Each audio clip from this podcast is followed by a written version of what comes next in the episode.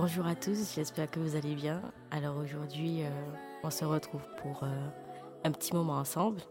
Et je voulais déjà, premièrement, vous remercier d'avoir euh, acheté le livre, de vous être imprégné du livre et d'avoir vu que ben, ça, c'est une solution à certains problèmes. Et donc aujourd'hui, on se retrouve ensemble pour un petit moment assez sympathique où on va parler de façon détaillée du livre et que vous puissiez par la suite euh, euh, vous sentir un peu plus à l'aise et un peu plus en confiance euh, pour la réalisation de vos stratégies et pour votre succès, votre réussite.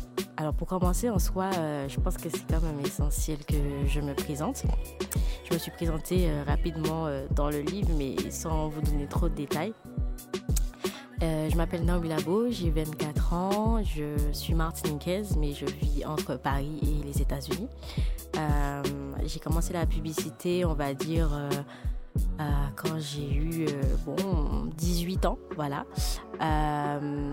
et en soi, je permettais, pendant que je passais mon bac aux jeunes chefs d'entreprise de d'augmenter leur visibilité considérablement sur une radio qui s'appelle RCI, qui est l'une des premières radios de la Martinique. Donc voilà, donc j'avais ma petite chronique et je faisais passer les jeunes chefs d'entreprise euh, de 18 à 35 ans euh, pour qu'ils puissent parler de leur entreprise innovante. Donc je choisissais quand même des entreprises euh, qui avaient une, certain, une certaine nouveauté, comme par exemple une entreprise de Cibob, une entreprise de bateaux électriques ou ou euh, voilà une sphère de lune par exemple, une entreprise où euh, c'est un hôtel avec euh, une petite, une petite bulle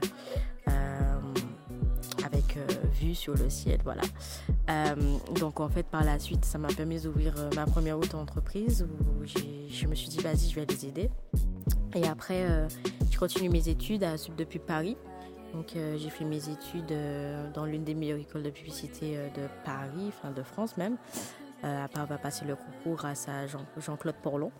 Et, euh, et, pendant ça, en fait, euh, Énergie Anti m'avait contacté pour pouvoir réaliser, pouvoir être en fait la voix, la voix du 6-9. Donc, donc c'était mon petit travail pendant mes études. Hein. Je prêtais ma voix pour, pour, des, pour le 6-9. Maintenant, c'était comme si c'était des petites pubs en soi. Et, et après, ben, par rapport au Covid, ben, j'ai dû revenir en, en Martinique. Finir mes études. Voilà, donc euh, je me suis inscrite dans, dans, une business school et je me suis dit que en fait euh, je suis assez forte en publicité mais je suis pas du tout vendre. Donc j'ai appris à vendre, donc c'était du management et du commerce. Et c'était plutôt sympathique, mais j'avais quand même beaucoup de voyages à effectuer et tout. Et bon, à un moment donné, je me suis retrouvée en Guyane.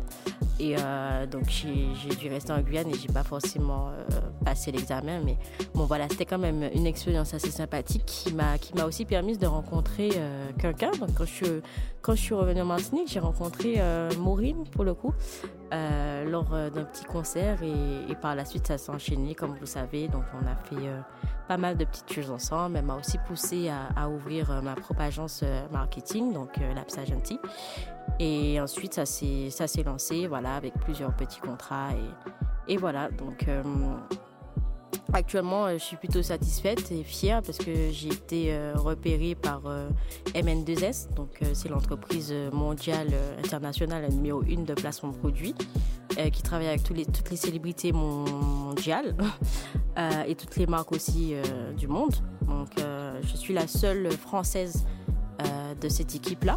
Et c'est un honneur pour moi de représenter du coup euh, la France et les Antilles euh, aux États-Unis. Donc euh, voilà, c'est plutôt une, belle fierté. Et, je me suis dit, ça peut être, ça serait vraiment bien de, de, pouvoir donner mes connaissances à un maximum de personnes et, leur permettre aussi d'avoir le succès qu'ils méritent. Et, et c'est pour ça que 10 secrets d'une publicité efficace est né et existe.